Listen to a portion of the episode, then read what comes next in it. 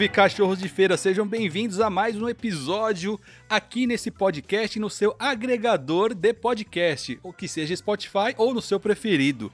Estamos aqui hoje, numa sexta-feira, e já falamos aqui. Se você não ouviu o episódio do cachorro, ainda você não sextou. A partir de agora sim você pode começar a sextar.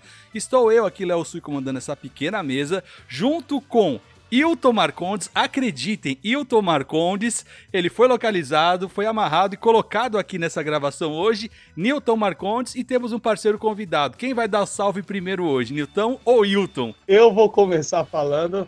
Cara, é uma satisfação tremenda estar aqui com vocês. Não vou justificar a minha ausência. Não precisa. Não vai caber, não vai caber dentro desse podcast. Eu queria ressaltar Porra, o Richard tá aqui, que não sei se eu posso falar ou não. Os nossos amigos de infância, cresceu com a gente, sabe a história do vagando, passou pelo nascente, passou por tudo que a gente passou. Eu acho que ele consegue entender pouco de toda essa energia que a gente tem, que a gente transmite pro cachorro de feira e pros nossos convidados, nossos amigos ouvintes. Só pela sua abertura você já se redimiu pela sua ausência. Muito obrigado. É isso aí, Nilton. Palavra com você. Boa noite, rapaziada. Um salve a todos meus amigos, parceiros. Queria deixar claro aqui que foi caro o resgate que eu paguei do meu irmão. Consegui resgatar, por isso que ele está de volta aí hoje. Eu tive duas notícias boas esse, nesse mês aqui. Uma foi as minhas férias, eu consegui pegar as férias mesmo com a pandemia. E a outra é que o Richard ia fazer uma arte pro cachorro de feira. Fiquei muito feliz. É isso aí. Então, já que foi dado ao, ao nome ao nosso convidado, Richard, seja bem-vindo aqui no nosso podcast. E sim, a logo que você vê aí nas nossas redes sociais foi criada por Richard Xavier. Conta aí, Richard. E aí, galera? E aí, cachorrada, pode falar assim? Oh, eu, eu percebi que, você, que o Léo ia falar, já que é para dar nome aos bois, ele me chamou de boi. ele só não concluiu, mas eu tenho certeza que ele ia falar boi. Me chamou de boi, não sei porquê. Força de expressão. É isso aí, seja bem-vindo. Já vamos dar nossas redes sociais aqui. Você que está ouvindo pelo podcast, vá também nas nossas redes sociais, no Instagram, Facebook, Twitter, YouTube. Está, estamos em todas. Só colocar cachorro de feira, identificar a, a nova logo que é com fundo amarelo, você vai ver que é nossas redes sociais e lá tem o perfil de todos os integrantes. Beleza, rapaziada? Hoje nós vamos falar sobre um tema aí é, delicado, mas que faz parte do nosso dia a dia e eu vou dar uma introdução aqui com algumas definições. Por exemplo, temos na OMS a definição de violência, mas não é só de violência que nós vamos falar. Nós vamos falar muito de trampo aqui, da realidade de cada um e nessa volta desse fake isolamento social que tivemos, né? Nessa volta do trabalho e esse período. A gente vai contar nossas experiências e, e principalmente as dificuldades que a gente passou para chegar até aqui, não no isolamento, mas durante a vida para chegar até onde a gente está trampando da forma que a gente está, beleza? Só uma definição aqui para contextualizar você que está nos ouvindo. Quando se fala de violência, é algo muito mais amplo do que uma pancada ou uma surra. Então, para uma definição aqui da OMS, que é a Organização Mundial da Saúde. A OMS define violência como o uso de força física ou poder em ameaça ou na prática contra si próprio outra pessoa ou contra um grupo ou comunidade, que resulte ou possa resultar em sofrimento, morte, dano psicológico, desenvolvimento prejudicado ou privação. No Brasil, acredito que a gente tem uma grande dificuldade de acertar as contas com o passado. Para você entender quanto o passado, quanto a história do nosso Brasil e do nosso povo interfere diretamente hoje na relação de trabalho. E para citar a palavra trabalho, que é muito comum a gente falar trabalho, trampo ou que a gente está desenrolando, a palavra trabalho vem do latim tripalium, que é um instrumento de tortura. Isso mesmo. Antigamente, a palavra trabalho significava tortura. Ah, eu sabia. Isso mostra o sofrimento que é já o trabalho. Por isso que quando a mulher vai dar à luz, fala que ela está em trabalho de parto, que é a, o sofrimento na hora do parto, certo? E aí, quando que a história do mundo começa a mudar? Quando alguém começa a ver, pô, por que que eu preciso sofrer para realizar tal atividade? Eu não posso forçar um cidadão a fazer para mim. Começou a escravizar pessoas para fazer trabalhos forçados, certo? Só que até aí o forçar era questão assim de um grupo mais forte forçando um grupo mais fraco, certo? Da mesma raça.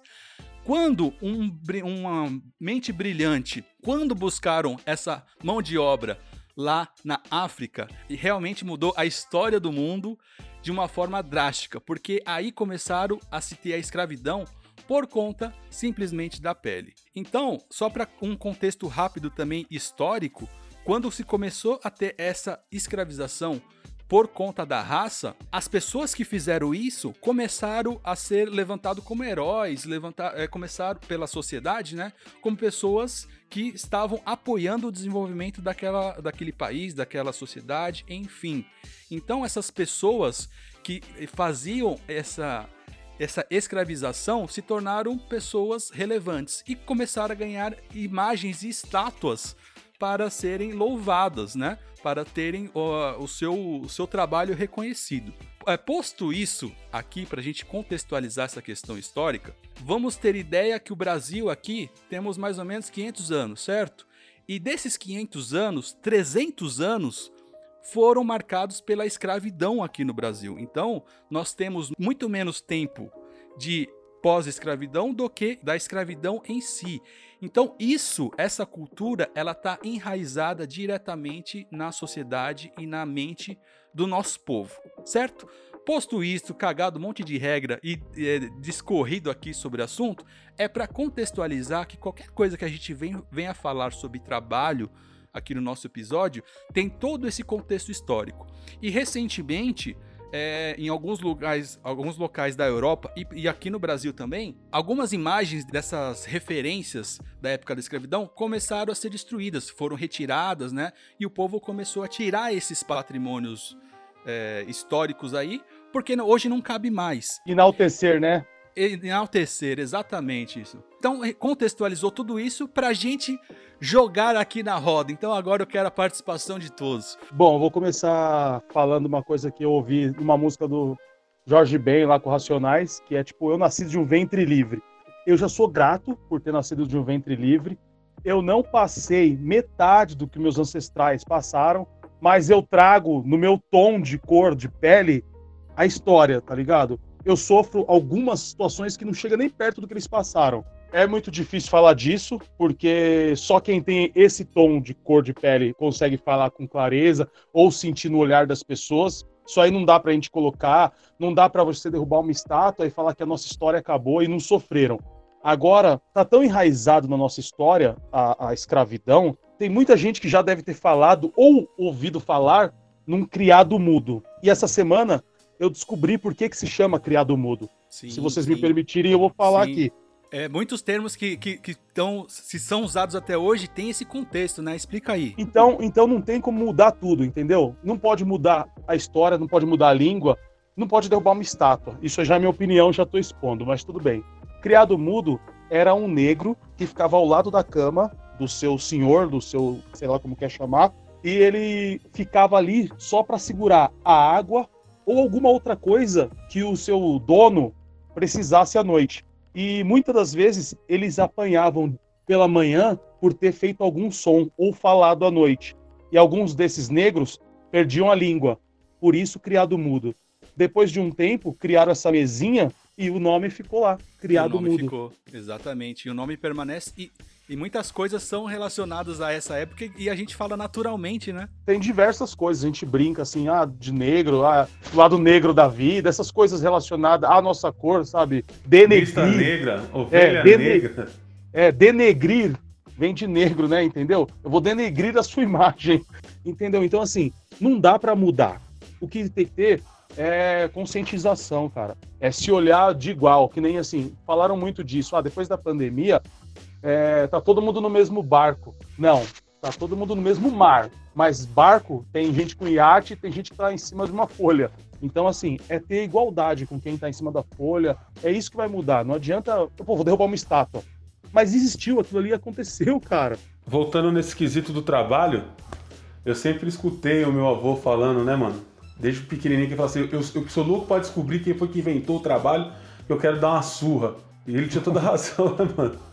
Trabalho nunca é bom, a gente trabalha, mas é complicado, né, velho? É, trabalhar é uma coisa, agora gostar do trabalho. É, sempre trabalhando para alguém, né? Exatamente. Aí aqui fica pesado, né? Nessa questão do, do racismo, a gente sempre sofreu pancada de tudo quanto é lado. Desde estudiosos, desde religião, tudo a favor, né? Para ser contra os negros. Né? Os caras buscavam argumentos para falar, não, tem que sofrer o negro, tem que ser escravo por causa disso e aquilo. Mas na verdade não, não tinha argumento. Somente foi escolhido para escravizado realmente sempre tentaram justificar, até pela ciência, enfim, buscaram argumentos, Isso. mas não existe, né? E Nilton, fala, como você puxou aí do seu avô falando de trabalho, eu vou puxar aqui a, algumas questões geográficas. Por exemplo, nós temos algumas imagens aqui em São Paulo, nós estamos em São Paulo, e algumas, por exemplo, em Salvador, que é a maior região de pretos no Brasil. Tem algumas imagens dessas, né? Desses escravizadores que trouxeram os negros para cá e são enaltecidos até hoje. Por exemplo, agora uma questão geográfica. Usurpadores, né? Usurpadores. Aqui em São Paulo, temos algumas imagens é, e algumas nomenclaturas, por exemplo, como é, Anhanguera, temos o Borba Gato, é, temos o Palácio dos Bandeirantes, por exemplo. E se você parar para reparar, essas imagens elas estão ali enaltecendo em algumas regiões nobres de São Paulo, que são praticamente é, de moradores ou de empresas, por exemplo, de, de, da população branca. O marco ou visual, o que, o que isso simboliza é que ali é um território que ainda está marcado por essa história que está enraizada. É, os, os bairros e os locais que têm essas imagens, elas representam e marcando ali, aqui ainda temos essa história enraizada, essa história ainda está aqui entende? E aí a população preta, ela tá mais às margens, mais na periferia, mais aos extremos, onde não tem essas imagens que representam, entende? Então é algo, é algo mais do que simbólico, é algo territorial. Tem o lance, também tem o lance, tipo assim, do alto interesse, tá ligado? Por que, que essas imagens têm, tipo assim, é uma, essa treta, por exemplo, essa treta de negro e branco é muito grande, tá ligado? Chega num ponto, por exemplo, eu sou negro, eu sou negro e você é sincero em falar. Chega num ponto que ou eu já fiz isso, agora mudei minha, minha opinião. Mas chega num ponto que você fala assim: ah, não, mano, isso aí não, não, não adianta você brigar com isso aí e tal, tá ligado? Tipo assim, eu tenho outros interesses, tá ligado? Eu tô preocupado em comprar meu carro, eu tô preocupado em criar minhas filhas, eu tô preocupado com outras coisas que, tipo, essa treta é muito. E vai ficando, e vai ficando. E todo mundo vai deixando. E só quando acontece um lance que nem do George Floyd que explode, as pessoas conseguem. Puta, existe ainda, né, mano? Até eu falo, puta, é verdade, mano. mataram outro negão tal. Entendeu? Eu acho que a, a, a, realidade mesmo, assim, o dia a dia, eu falo muito com meus, com meus amigos de loja, o chão de loja, tipo, a realidade é diferente de treinamento, é diferente de como eles querem que seja é igual à realidade. Eu, eu posso meter um discurso aqui que, puta, eu sou puta ativista, eu só. Tá ligado? Eu não, eu não falo termos, eu não sei o quê. Eu nunca curti a Xuxa, que isso aí agora virou blackface. Eu nunca curti a Xuxa é, pintada de, de preta. Tá ligado? Esses bagulho também é mentira. É um discurso falso, mano. Sim, é, é, outra geração, né? Eu acho que essa mudança ela vai vir de geração para os nossos filhos, nossos netos vão, vão, vai surgir efeito, né? Para a gente Isso, que já cresceu, marco. é que a gente já cresceu com outra contextualização e era outro, outro pensamento, talvez a gente, nossas prioridades sejam outras, né? Não, é justamente isso. A gente sabia que o barato existia. A gente sabia que quando a gente entrava no shopping, você e eu passamos por isso. E os caras ficavam olhando pra gente, o segurança e as pessoas, tá ligado? Que, puta, eles estão fazendo o que aqui, tá ligado? Ele... O que esses negão tá fazendo é. aqui nessa deixa, loja deixa que é eu fazer uma, uma, pergunta para todos vocês, principalmente pro Richard. É, é comum para você entrar numa loja, por exemplo, com uma mochila, lojas assim de grandes departamentos, com uma mochila e abrir a mochila dentro da loja? Vocês se sentem confortáveis de fazer isso? Não, nunca. Mas nem a palma. Não é? Então eu tenho amigos brancos. Já tira tudo que você tiver que tirar fora da loja. Por, isso, isso é. que eu tô é. querendo dizer. São alguns comportamentos que a gente traz de forma inconsciente, desde, desde moleque, isso. que os brancos não têm. Eles entram numa loja, abrem a bolsa, é, pega a, a, Põe a mão na cintura. testar. Exatamente. Põe, pega a produto tá pra testar. Na cintura. Tem uma coisa que eu faço sempre, que é o seguinte: dependendo de onde eu tô, do horário e tal, passa uma viatura até falo com meus parceiros, mano, não fica se coçando muito, tá ligado? Porque os caras podem achar que você tá armado. Então, assim, tipo, eu tento ficar o mais natural possível e tentar, tipo, não pôr a mão no bolso. É, a gente fala se coçar isso, né? Porque os caras já olham feio, de repente, eu já vi cara, eu já vi casos de cara que morreu porque só se mexeu pra ajeitar o, o celular, mano. E acabou tomando um tiro. Eu aprendi muito cedo justamente esse lance. Eu tô sendo abordado, eu falo os meus movimentos pro policial. Tipo, eu tô com a mão na cabeça, ele fala, tá com RG? Eu falo, tá aqui no meu bolso direito, posso pegar? Existe não... uma, uma norma, assim, né? Até uma etiqueta para ser abordada é, por policial. É, é. E, e policial é negro. Quais são as regras, o policial, para que eu possa me mover sem, sem que eu tome sem você, um tiro do senhor? Sem você me alvejar.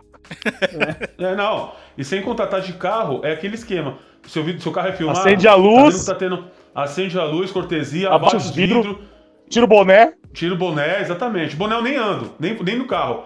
Se eu quero fugir de blitz, alguma coisa, boné, boné é só quando eu saio do carro. E eu tenho um amigo, mano, inocente, tá ligado? Saiu com a gente faz um tempo já isso aí, né? Nós fomos num rolezinho, rapidamente aqui, só pra. E tava. Tinha quatro mano, eu e mais três mano. E esse cara, esse camarada meu, parece até piada, tá ligado? Mas não é. A gente foi abordado. Aí o policial chegou assim e falou assim: qual que é o nome dos quatro elementos? Aí o moleque falou pro policial: fogo, terra, água e ar. Puta, mas tomou um capa na orelha, mano. Chamou o Capitão Planeta? Ô, mano, é. muita inocência, velho.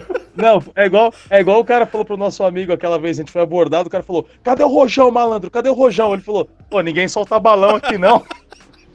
Isso é real. Sim. É real. Aquela, aquela, da passagem também, fala assim, o policial perguntar, tem passagem na época do, do bilhete único, né? Fala assim, não, só tô com um passe de volta, senhor. É, o cara falou onde que é a boca? Você falou, embaixo do nariz, né?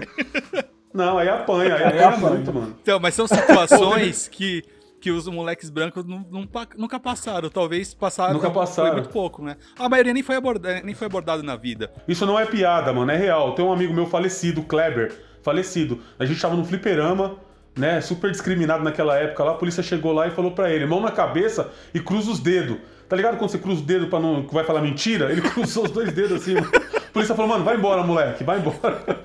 Hoje eu peguei um Uber pra, pra ir trabalhar e a gente tava falando justamente sobre isso, sobre o trabalho, né? A menina era uma, é uma advogada, tal, branquinha. Aí a gente tava falando dessa questão de trabalho home office que antes era muito mal vista pelo empregador e que hoje obrigatoriamente eles têm que aceitar, né? Então não tem essas de não, não dá mais para você fazer home office, não sei o quê. Já está até sendo discutido em muitas empresas se essa questão não vai ser levada adiante mesmo depois do encerramento da pandemia. Que vire o novo normal, né? Que vire o novo não, normal. Já é. E a, já é. eu tava. É, que já é. Aí eu tava pensando, eu falei, com toda essa discussão e essa, lei, e essa, essa leitura que o Léo fez sobre, sobre a palavra trabalho em si, a gente pode perceber que, na verdade, o problema não é estarmos ou não na empresa. a grande verdade é alguém quer que você esteja ali para ele ver alguém sentado ali trabalhando para ele. Exato. Então isso resume um pouco essa questão do não, essa é, home office não existe, não, não é viável, não, não é legal. Porque se você pensar, o gasto que você tem com a pessoa se deslocando de casa para o trabalho, aqui não, porque aqui é tudo muito rápido o acesso, mas eu aí em São Paulo, eu trabalhei por 15, 12 anos na, na Europa Filmes, 90% desses anos eu morava, eu morava na Moca, eu morava na Moca. Então, da Moca até Alphaville, de manhã, eu, eu demorava uma hora e meia.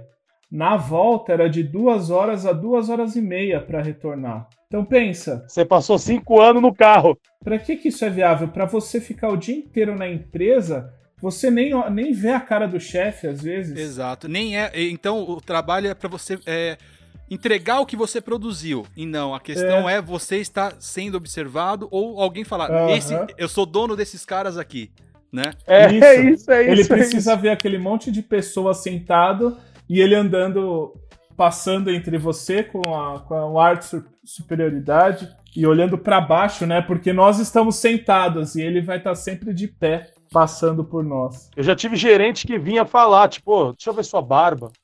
Exatamente. Tá Falando sobre isso, Will, tá o que seria o no, na vaga de emprego cidadão com boa aparência? Cara, o cabelo tem que estar tá cortado certo? Pelo menos o pezinho feito.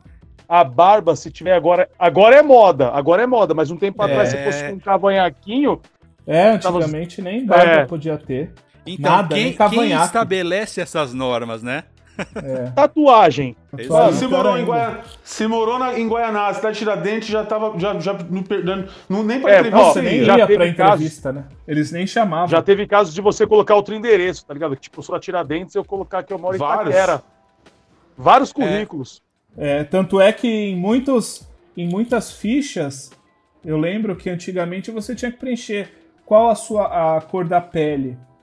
Lá, lá tinha descrição. É, eles não colocavam, mas você tinha que pôr branco, pardo ou negro, né? Que hoje o negro já não é mais usável, É. mas agora é a palavra preto que eles estão utilizando, inclusive nas reportagens agora. Hoje acabou de passar um aqui do, do jornal falando Tão das falando preto? estatísticas. É, estão falando preto já. Nas estatísticas que morrem mais pretos do que brancos. Eles falaram bem assim. Hoje, hoje, mano, se a gente for analisar, eu que tenho 41 anos, já procurei emprego pra cacete aí, já sofri uma parte de bagulho de discriminação, de morar longe e tal. Hoje, se a gente for analisar, tá mais tranquilo nesse quesito, mano. Não sei por se. Tá, se- bem mais. É, tá mais Não, é leve, eu tô mano, falando. hoje, né? É igual eu tô falando, tatuagem, caralho. Todo mundo tem tatuagem na mão hoje em dia. Tatuagem tem cara que tem tatuagem no rosto, no pescoço. Mano, Antigamente não podia, se você mano. tivesse cabelo black. Mas mesmo assim, mas mesmo assim. Era só pra trabalhar na, na galeria do rock, mano. Pra vender roupa e os artigos lá, ou loja de CD. Porque em, em loja de shopping. Ó, e eu tal, comecei a ver, mano. eu comecei a ver uma diversidade maior de cabelo, de barba, de tatuagem, sexualidade no telemarketing, mano. Eu trabalhei alguns anos no marketing prestando serviço para para Vivo, na época era telefônica, né, extinta telefônica. E lá que eu falei, meu, existe um outro, uma outra realidade, tipo, Uhum. você não precisa também, É, pô, tinha gente que ia trabalhar também e esculhambava, né? Mas assim, é. sentar é, só só Mas, é isso que é embaçado. Pensando nisso, o, tele, o telemarketing ele foi um dos pioneiros também é, na, Sempre. Em na- tudo, na- né? Tipo, na história do trabalho. Não, ó, eu lembro que o Léo. porque eles aceitavam tudo que era gente, né? Por que, que eu chamo o Léo do meu guru? Ó, hoje nós estamos em 2020. Eu lembro o Léo me contando a história, eu acho que o nome do cara é Acioli, que ele havia comprado um, um call center de telemarketing, mano. sim, Esse cara é um visionário, mano. exatamente. O que você levantou aí que no telemarketing tinha muita gente que era é, exagerado, mas nessa época precisava ser transgressor, como os punks eram na- antigamente, para É a sociedade começar a mudar a Te visão. aceitar, te entender, Isso, pra- é. e, e futuramente ter um equilíbrio. Hoje, ter tatuagem, ter cabelo é, igual supla, por exemplo, é algo normal. Mas na época, Aham. ele teve que transgredir para isso se tornar Isso. comum. É Como verdade. são, são os ativistas da atualidade, isso. né? É, então, então é o que acontece. Agora, voltando na questão de trampo, Ri, acho que, como você é nosso, nosso convidado hoje, acho que você pode falar algumas situações. Você que trabalhou é, muito tempo em grandes empresas, né? Como era a questão, plano de carreira, por exemplo. Porque, ah, por mais que a gente trabalhasse ali com algum chefe, era talvez as únicas opções, né? Cara, Como você via a sua carreira é, da sua formação pós-faculdade, por exemplo. Porque, querendo ou não, nós, eu, você, como somos primos próximos de primeiro grau e da mesma geração, talvez fosse, é, fomos a primeira geração da nossa família que fez faculdade. Se a gente pensar nos nossos pais, eles não tiveram essa oportunidade, nossos avós muito menos, e, o, e o- os nossos avós foram a primeira geração pós-escravidão. Os nossos bisavós ainda estavam nessa época de escravidão, entendeu? Então, na, Uhum. na árvore genealógica da nossa família, a nossa geração aqui foi a primeira que teve acesso à faculdade. Como é que foi essa, esse, esse início de trampo aí na sua, na sua vida? Independente do tamanho de empresa, o tratamento vai ser sempre o mesmo, porque eu fiquei pensando, né? Eu acho que em qualquer setor, em qualquer área, você sofre essa situação de que você precisa mostrar sempre o seu máximo para que você se mantenha só, porque esse negócio de plano de carreira para mim, pelo menos, nunca funcionou. Eu trabalhei por muito tempo na Europa Filmes. Eu tive dois ou três aumentos de salário. A primeira vez que eu saí de lá, eu saí ganhando 3.500 reais. Aí eu fui para uma agência para ganhar menos. Eu trabalhava igual um condenado. Tipo, entrava às oito, saía meia-noite, saía uma da manhã, e o cara dava pizza para nós, tipo, umas 10 da noite. Pô, vocês estão com fome? Lógico que tava, a gente só tinha almoçado. Almoçou, não, tipo, almoçou 11 horas da manhã até 9 horas da noite e não comia mais nada, era louco demais. E, e, isso seguiu de empresa para empresa. Aí eu saí de lá falei assim: sabe, quer saber? Eu não vou mais trabalhar nessa área, eu vou, vou ser corretor de imóveis. Mudei de área e tentei fazer alguma coisa assim mais solo. E eu vi que a oportunidade era muito boa mas eu tinha que pelejar por um tempo, né? Até conseguir começar a ganhar um salário. Foi quando a Europa Filmes me ligou e falou assim: ó, a gente está abrindo outra empresa e a gente quer que você dirija essa, essa, essa área do marketing, da, mais na parte da, do, da parte artística, né? Porque o diretor de marketing já tinha. Eu falei, pô, vou dirigir um setor top. Aí eu cheguei lá, entrei com um salário de 4 mil reais só que eu entrei e vi que eu era a mesma coisa. Só um, cara que recebia, tipo, ó, é para fazer assim, assim, assado. Não tinha aquela abertura para fazer o que eu quisesse fazer, Ou o que usar eu achava. seu talento, né? Isso. Aí eu falei, aí segui, aí você segue com esse cabresto e você não vê, você não vê ó, do seu lado e você e você segue indo influenciado, pô, você tem que ser mais responsável, você tem que não sei o quê. A culpa é, é sua de não crescer, né? Isso. Eu ia fazer uma pergunta para você. Nessa caminhada sua, teve ah. algum amigo seu, alguma pessoa, colega de trabalho, assim, que no caso, por exemplo, você sentiu que você foi prejudicado por ser negro e tinha alguém, assim, que... da mesma, mesma função que você, de ter um, um plano de carreira, você acompanha alguma coisa assim ou não? Você não passou por isso? Eu passei por isso aqui em Uberlândia, mas não é. Eu não sinto que seja por eu ser negro, mas assim, a minha perce... eu nunca tive essa percepção. Eu vou chegar nesse ponto. Eu só vou dar essas puladas para a gente não prolongar demais. Eu nunca tive essa percepção. Aí eu vim trabalhei nessa agência aqui. Aí um belo dia eles falaram assim: ó, oh, a gente vai ter que desligar porque. Corte de verbas, né? E. Parará, te desligou. Aí eu falei, poxa, que merda, né? Mas mantiveram outro menino lá. E essa mesma questão, ó, oh, você precisa melhorar a sua arte. Só que os meus companheiros de bancada falaram assim, cara, o seu trabalho é muito bom, é muito requintado, você tem um cuidado, você tem uma. E eu não entendi. E a, e a dona, a mulher do dono, vivia falando que eu precisava pegar novas referências, etc. Aí me desligaram de lá. Foi quando eu fui para uma uma outra empresa, também fiquei pouco tempo e aí me cham... aí eu pass... passei por uma disputa para entrar no... no gabinete do, do vereador aqui de Uberlândia, que é o Adriano Zago. Cara, a hora que eu comecei a conhecer o que é política, é, não a política partidária é, simplesmente, mas que, a, que nós vivemos de política diariamente, minuto a minuto, em casa, na rua, no banheiro, em qualquer lugar. E eu comecei a perceber. Foi quando eu teve um, uma, uma discussão lá racial sobre, sobre os negros, eu participei. Cara, quando eu comecei a ouvir os depoimentos, eu falei, gente, me fuderam pra caramba nessa vida. A vida inteira, e a gente não percebeu, né? E a vida inteira. Eu eu usei dessas coisas a vida inteira também. Essas piadinhas que às vezes a gente faz. Ô, oh, eu, eu vivi com o nosso primo. Nos, se Sim. quiser, corta isso depois. Ele passou a vida inteira chama, me chamando de criolinho, de negrinho. E eu nunca percebi a maldade que ele, que ele entoava nessas, nessas nessas coisas que ele me chamava. Hoje eu vejo que a gente sofreu pra caramba a vida toda e eu nunca tinha nunca absorvi isso, porque não é Foda, né, mano? não é isso, mas eu cresci num bairro onde a maioria é branco. A minha rua, a maioria era branco, então todos saíam pra, pra balada e eu ficava. Todos iam pra casa do fulano de tal no, no feriado e eu ficava. Não tô falando que foi de uma forma. Tipo, ah, deixa né? ele porque ele é negro. Não, não era inconsciente. É, é inconsciente, é isso daí. E então a gente vê que no trabalho isso não muda. E sempre foi assim. É, Aí o que, que muda agora? Né? O que muda agora é o, é o quanto a gente tem que se impor. Coisa que a gente nunca fez.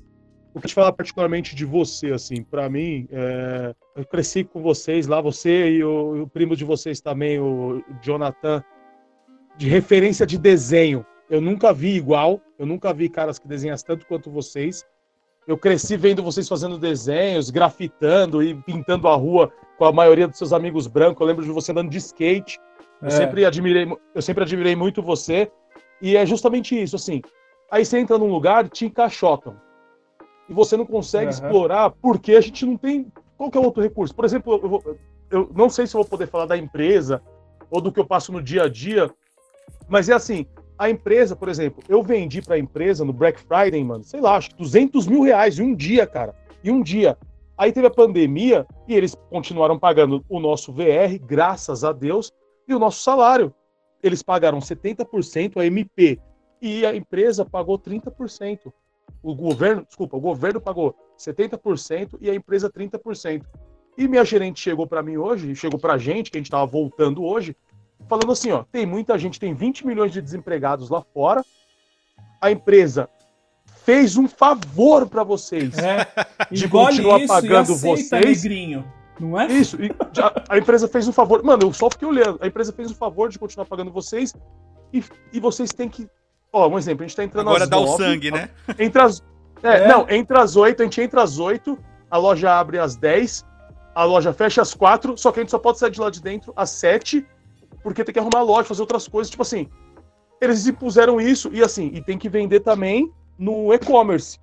Tem que ser garoto propaganda, igual eu tava falando. Não sei se vou poder falar, mas é só que assim, eu tenho outros talentos, mano. Eu tenho outros talentos e eu não, eu não posso usar lá e eu tenho que aceitar esse cabresto, senão eu vou passar fome, minhas filhas vão passar fome, entendeu? É, é o que eles acham. Mas eu já provei para mim mesmo e já provei para outras pessoas que eu nunca vou passar fome, nem que eu tenha que vender churrasquinho, ou limão, ou, mano, engraxar sapato, ou qualquer outra coisa, até que seja ilícita, tá ligado? Mas sabe mas, qual assim, é a assim, fita? Mas é isso sabe que eu tô falando. Mas, assim, eu, isso que eu ia, só pra concluir. O Richard, mano, pra mim é um artista que ele tinha que estar tá na empresa dele, tá ligado? Assim, se é esse é o mérito, ou se é isso que os brancos esperam da gente, eu não sei, tá ligado? Se é esse é o seu intuito de vida. Mas é, uma empresa faz só isso com a gente, encaixota é. e te põe lá do lado e, e só, te dá só... o que eles acham que você merece. Quando a gerente fala essa fita para você, que é, a empresa está fazendo um favor, é porque tem muito cara, eu vejo muito peão desinformado, que não estuda, que não pesquisa, que realmente ele acha que é um favor mesmo.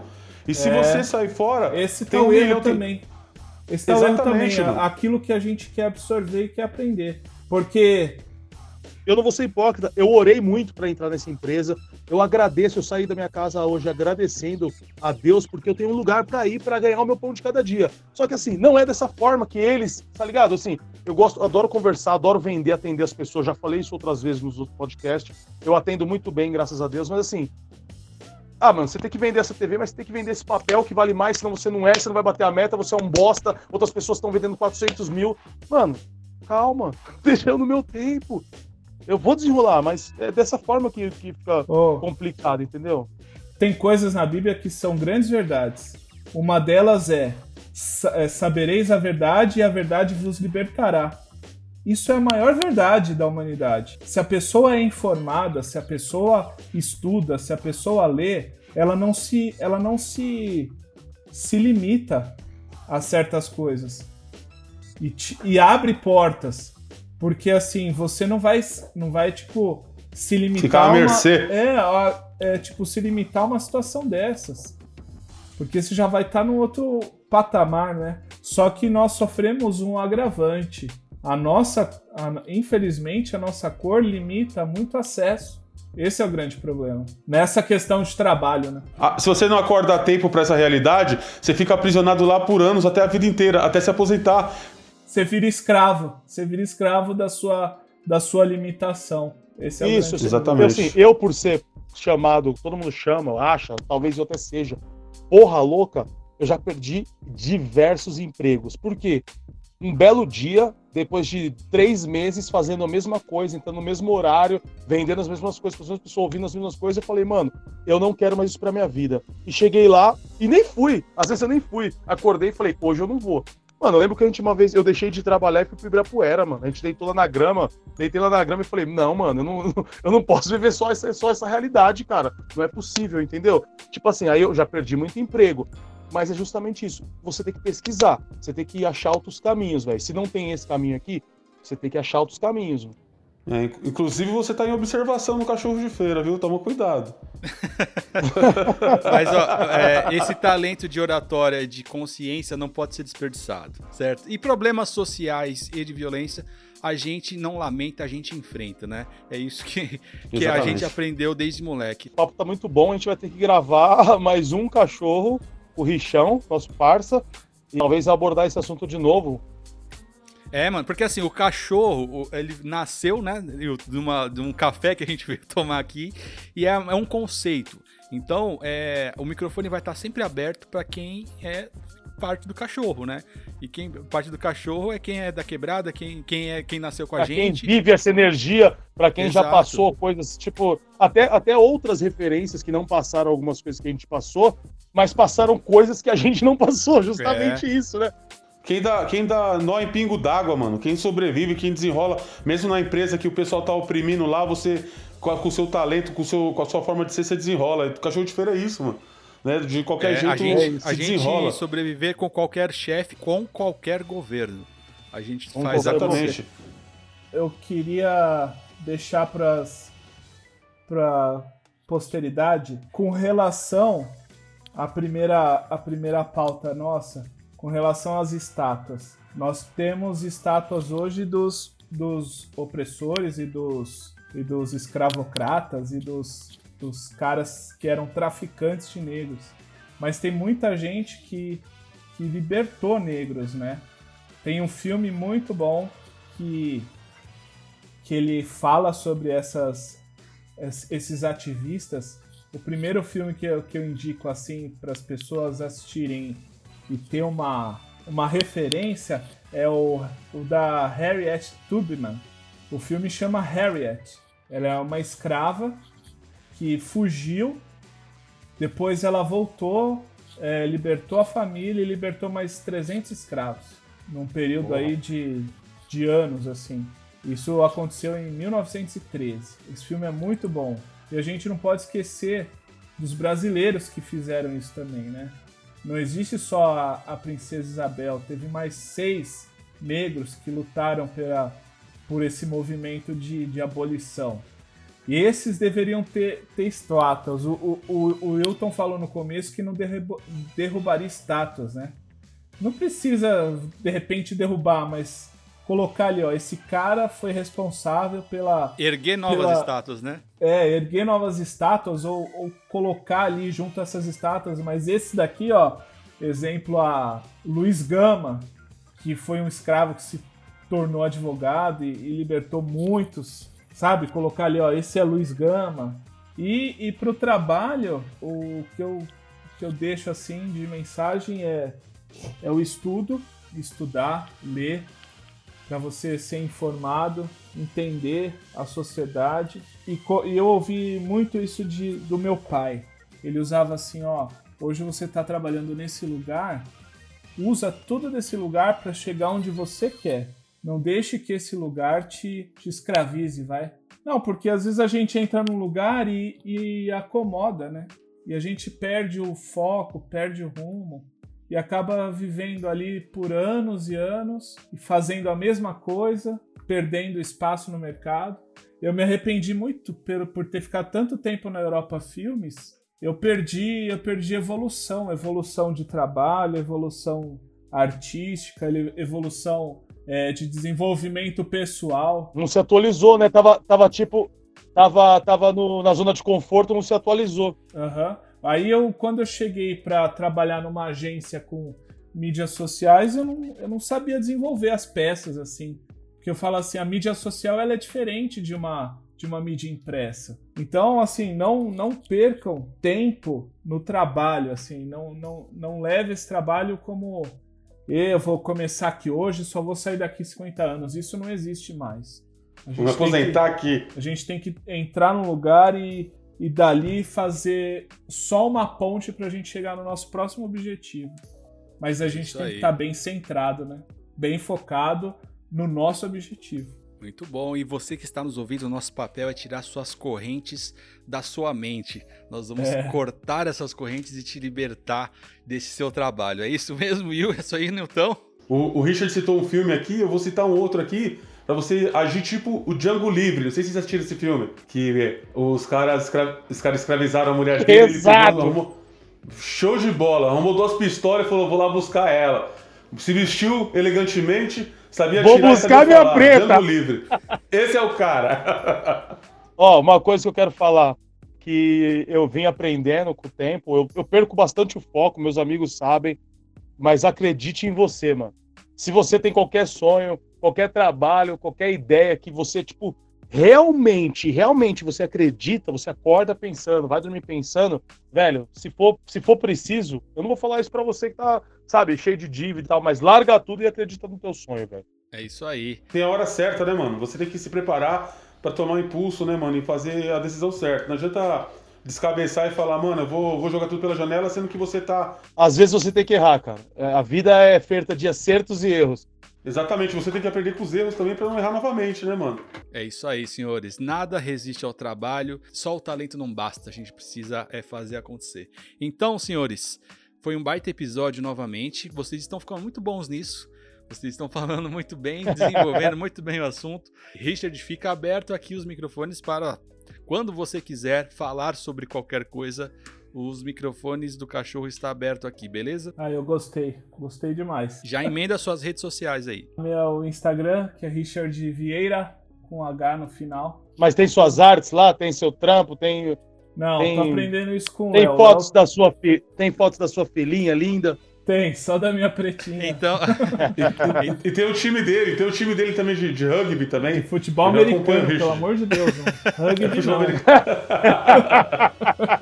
Acompanhando bem pra caraca. Tá sabendo legal. Acompanha então, bem, né? Então... Eu tô vendo lá o seu time de, de, de basquete aquático, né? Não, é futebol americano. Então, na, na próximo episódio, as redes de Richard vai estar já alimentada com suas artes certo? Pode estar sim, pode deixar. É isso aí. Então, se você está ouvindo no podcast, vai no nosso Instagram que vai ter uma postagem lá dele. Você vai poder segui-lo.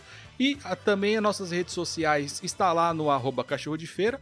E agora, a momento dos salves. Olha, eu quero mandar um salve para minha irmã, que tá lá em São Paulo. Minha brother. Quando eu falo com, com vocês, eu ligo automaticamente o pensamento nela, na minha mãe. São minhas, minhas grandes referências que eu Sinto muitas saudades. Um salve para minha, pra minha esposa, que ela, ela me ajudou demais, demais a me libertar de muita coisa. Muita coisa. Hoje eu vejo quão eu era limitado, engessado, acorrentado e pequeno dentro de mim. Te juro por Deus. Ela tem Qual que é o nome? menos que eu. É a Carla Vieira. Carla Vieira. É cabeleireira top, hein? Depois procura lá no Instagram cara. dela. É isso aí. Então, ó, então primeiro, primeiro agradecer porque Richard deu seu depoimento e não chorou. Para quem conhece Richard, ah, verdade. ele não Se ele não estiver chorando, se ele não estiver chorando agora. Não, não chorei não. É isso ah, aí. verdade. É, então, e também em breve Jujubas estará aqui conosco no, é. em, em um episódio. Então, Will, tem os seus salves?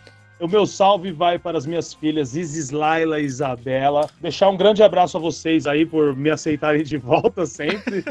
e que Deus abençoe as nossas caminhadas aí, seja elas forem, quais forem. Mano, eu quero mandar um salve aqui que a minha esposa, a minha assessora que estava me auxiliando aqui na tecnologia, ela falou: "Vê se não vai deixar de mandar o um salve para mim, viu?"